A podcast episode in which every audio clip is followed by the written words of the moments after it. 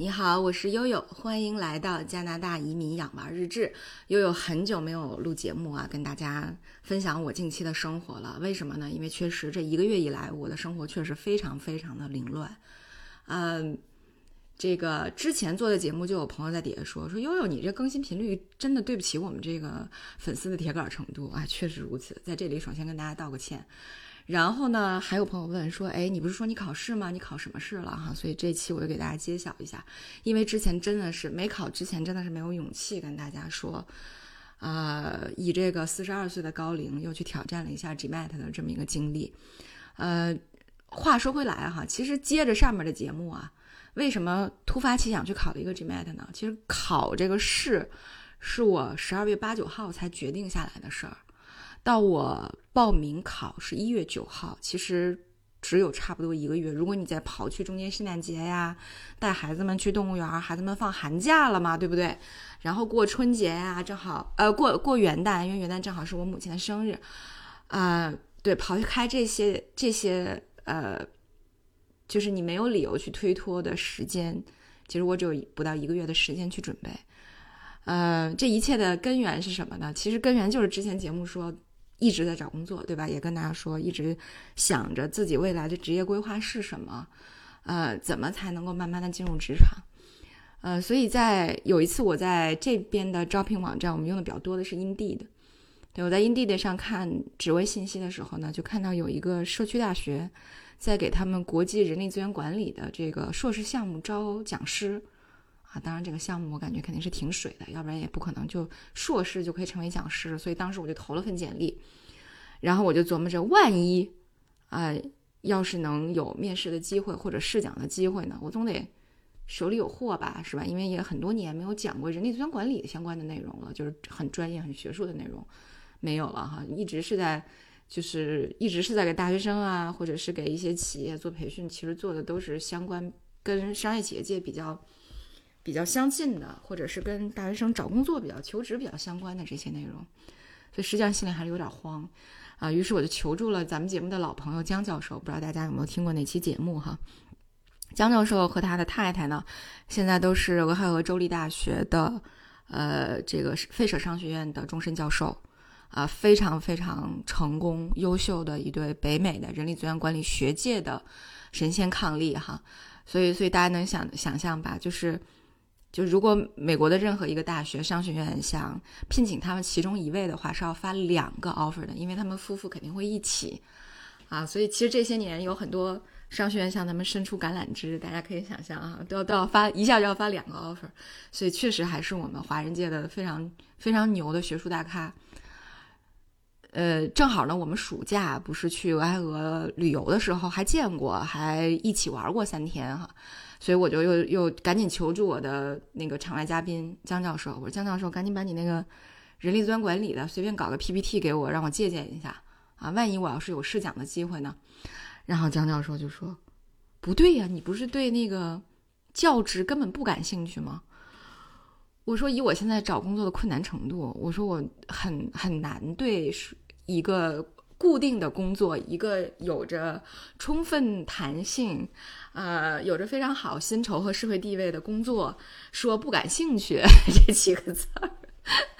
他说：“哎，那你既然要是对教职感兴趣，那你为什么要尝试社区大学呢？你为什么不自己读个博，自己这个尝试着也跟我们走一样的职业道路呢？”我说：“我都四十二岁了，怎么可能？”于是江教授在。短暂的十分钟的沉默里，然后一共找了四个，包括美国的两所学校和加拿大就在多伦多的两所大学的，啊，目前在任的讲师，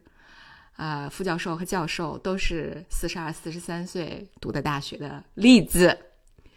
激励我说：“悠悠，你现在要去考博啊，你你你要想办法，那个如果能考上博的话，就可以走这条路。”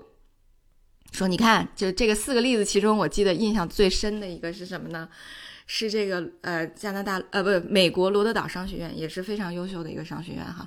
呃，我去年还有个师弟考了罗德岛商学院的博士，他说，你看罗德岛商学院的这个院长啊，以前是一个这个服役了二十多年的一个黑人，他说他在四十多岁退役的时候，因为很很小就服役了，所以在四十多岁，四十一岁就退役了。退役之后呢，他就考了博士啊，然后最终呢，呃，大概是在四十六七岁的时候到的罗德岛商学院，最终当上了终身教授和商学院的院长啊，因为他非常优秀，有才华，口才非常非常的好啊，于是这个最终就就成就了这样一段这个呃。就是北美商学院教授圈子里的这个逆袭而神奇的人生，所以江教授就找了很多这样的例子来激励我说：“哎呦，你一定要试一下啊！趁着你才四十一二岁，好像还有这个可能性啊！虽然我我我我知道可能我远没有人家那么优秀哈，所以那那就让他给忽悠了。我说那我就试试吧。他说对，他说我认为你用一个月的时间哈，咱们就从现在从十二月七八号。”咱们就准准备到啊，差不多一月中旬或者一月底这样的样子。那用一个月的时间，我们搏一次，行就行，不行就拉倒，也算这个咱们尝试过哈。后来我想了想，也是因为确实我在英国留学的，呃，这个硕士拿到硕士以后，实际上我确实有曾经尝试过去申请宇宙最好大学的博士生项目。但是呢，就在那个时候，我发现小珍珠来了，所以纠结了很长的一段时间。纠结到什么时候呢？纠结到我都已经五个多月了，孩子都五个多月了，我还没有跟单位说，因为我没有想好，我是应该生二胎呢，还是应该辞职去英国读博？啊，其实读博也准差不多，这个进程已经发展到百分之五十了。百分之五六十了，基本上导师也联系了，然后已经申请奖学金了，呃，该考的试也都考完了，然后成绩也都够了，嗯，但是就在这个时候，发现小珍珠来了，于是我我我就只能是在这种很纠结的博弈当中，直到有一天，我爸跟我说了一句话，他说，对吧，博士还可以以后再读，但是孩子估计以后很难再有了。说那个，要不然就留下他吧，他在你肚子里都能动了呀，你也不能不要他了。对我记得当时我的领导和我的同事其实都已经有所怀疑了，因为他们觉得我的身身形，包括走路的姿势都已经不太对了。还有很多人问我说：“哎，姐，你是不是怀孕了？”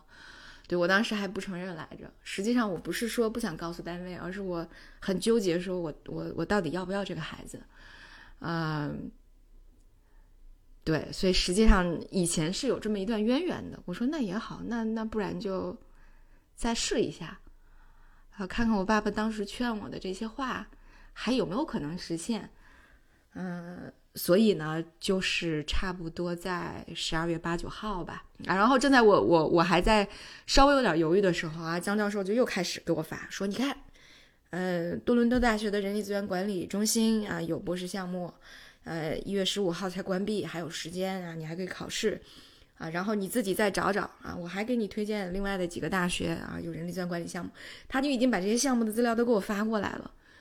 哎呀，所以真的是，对吧？这这个有点像含辛茹苦的家长拉扯着孩子，呃，这个在求学的路上，嗯，蹒跚前行，是吧？对，所以悠悠就想，那其实真的是十二月份可以说。呃，是一年的末尾，又又又马上连接着一个新的开始，也是一年中当中可能会相对来说比较清闲的一个月。那要么就试一下吧，啊，所以差不多就是在十二月七八号左右的样子就定下来说，那我要试一下。呃，然后呢，又有些有一些就是，然后你就发现说，其实这个时候对于这个年纪的我们来说比较困难的一件事儿哈。呃，我我不知道大家以前有没有过申博的经历，就大部分我周围就北美这边，包括美国、加拿大，考上过博士的朋友，他们基本上的概率呢都是申请二十二三个项目，差不多能拿到一到两个 offer。但是我刚才提到，像我们这个岁数啊，我们这种生活的情况，呃。实际上是很难很难的，对吧？就像大洋戏谑的说，他说：“对悠悠，你要是如果连比如说，呃，B C 省的一些大学啊，啊，包括什么爱德华王子岛大学啊，都去申请的话，你你可能还是就温尼温尼佩克，对吧？就曼尼托巴大学啊什么之类的，对你要是都申请的话，其实备不住你还是有希望能够达到博士的 offer 的。但是对我来说，我只能选在以我们家为中心，车程两个小时范围内的学校。那有几个学校呢？差不多有六七个学校吧，哈，包括多伦多大学呀、多伦多城市大学啊、约克大学啊，啊，这个是在 Greater Toronto Area 就 GTA 范围内的。那么还有稍微往周边扩一点的，比方说麦克马斯特大学呀、西安大略大学，西安大略大学在伦敦，还有像滑铁卢的 Wilfrid Laurier 呀，呃。这个柏林顿的 McMaster 啊，就如果你把这些学校都算进来的话，差不多是有六七个。但是其中还有没有关闭的人力资源管理的博士项目的呢？就只有三个学校啊，就约克大学、多伦多大学和这个呃，刚才我说的 Wilfrid Laurier University，很多人可能都没有听过。但这边也是啊，嗯，就业啊各方面都比较好的这个本地大学。对，所以实际上。因为多大有两个博士项目，分别在商学院和人力资源呃研究中心，那么那加在一起一共是四个博士项目，大概一共招可能就十五个人左右，所以这个时候希望就非常非常的渺茫了。四个项目里呢，有其中两个项目是要求 GMAT 成绩的，有两个呢是不要求的，啊，所以这样算下来，那基本上就是呃。在一个很渺茫的希望当中，还是想去挣扎奋斗一下的啊，大概就是这么一个情况。于是我就开始了申请大学。好在哈，一三年去英国上学的时候，有过当时申请英国的大学的经验啊，我还有成绩单，我有这个呃这个简历啊，有一些这个以前写的这种 personal statement、letter of intent，呃，这意向书，还就个人经历的简介啊等等。所以基本上你手里是有一些，呃，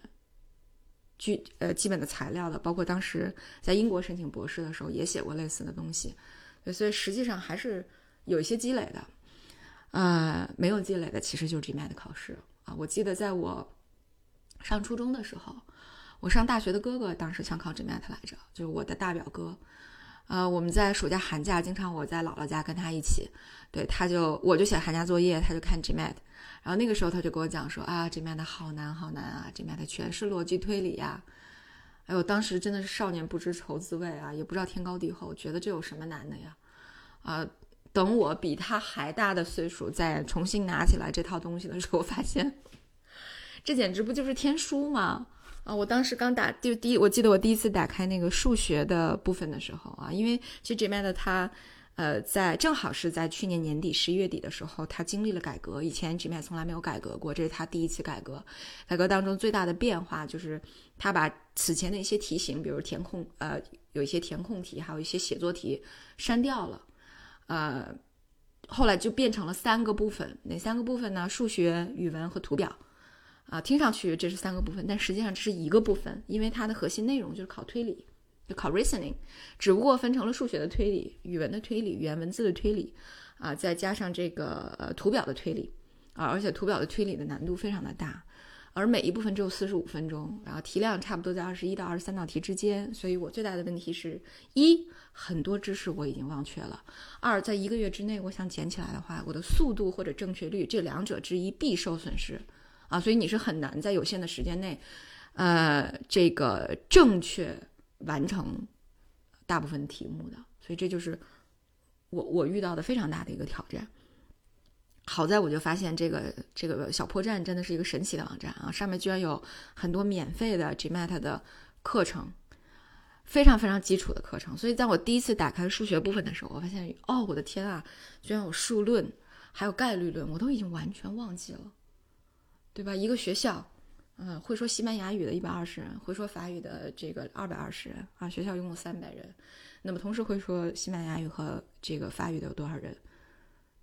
对吧？然后三三个硬币啊，那么抛三次，同时出现正面的概率有多少？等等，就这个我记得好像在高中或者在初中高年级，这都是非常简单的内容，看都不用看就想起来了。现在就大脑一片空白，特别特别的尴尬。啊，因为确实此前我连辅导奥斯卡九年级数学题我都已经觉得有点吃力了，因为很多这个数学的这个英文的专业名词你也看不懂，对吧？有的时候连起来你也不知道是啥意思啊，可能说中文还能想稍微想起来一点，说英文就更难了啊。于是我就自己遇到了这么样的情况啊，而且它的题呢出的也不是那种，我记得很多年前 GMAT 和 GRE 数学部分是非常非常容易的，肯定都能得满分，而现在确实还是很有难度的哈。就比方说，我给大家说几个真题啊，还是最近的基金。比如说，一个班里有三三个双胞胎，然后每个双胞胎都是龙凤胎，一男一女，六个人站一排。这个双胞胎要挨着有几种排法啊？这个什么已知 x y 等于十，y z 等于五十，z x 等于八十，求 x y z 等于多少？呃，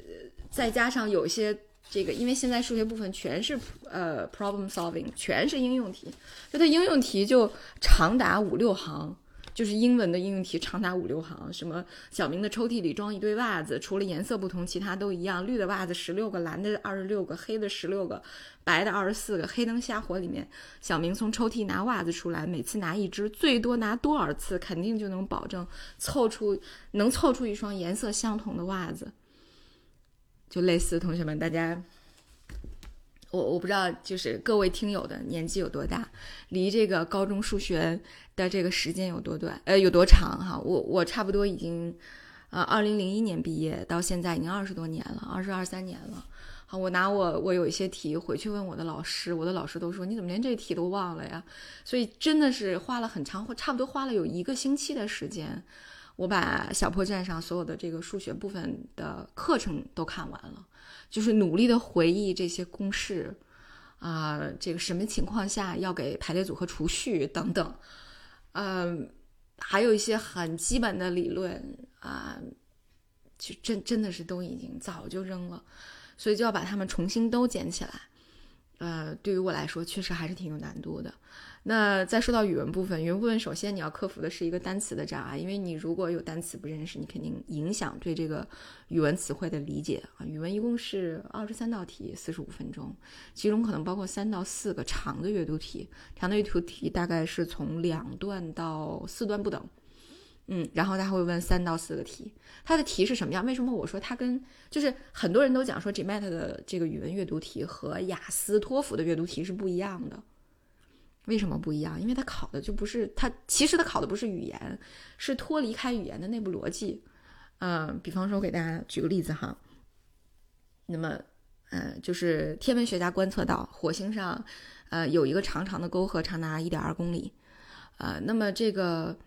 呃，有批评者认为这是啊，呃呃，当时天文学家们就推测说，这一点五二公里的沟壑是由于呃历史上火星表面的。呃，火山爆发，然后熔岩岩浆流下来，啊，最终逐渐冷却形成的这样一条沟壑。但是批评者批评者却认为这不可能啊，因为以火星现在表面的温度来计算，这个熔岩根本流不了一点二公里，它就要凝固啊，顶多会形成一条不超过这个五百米的沟壑。那么好，这个这个这个阅读文字就完了。那么它的问题是，它的问题是以下有哪一条啊能够？削弱批评者的论点，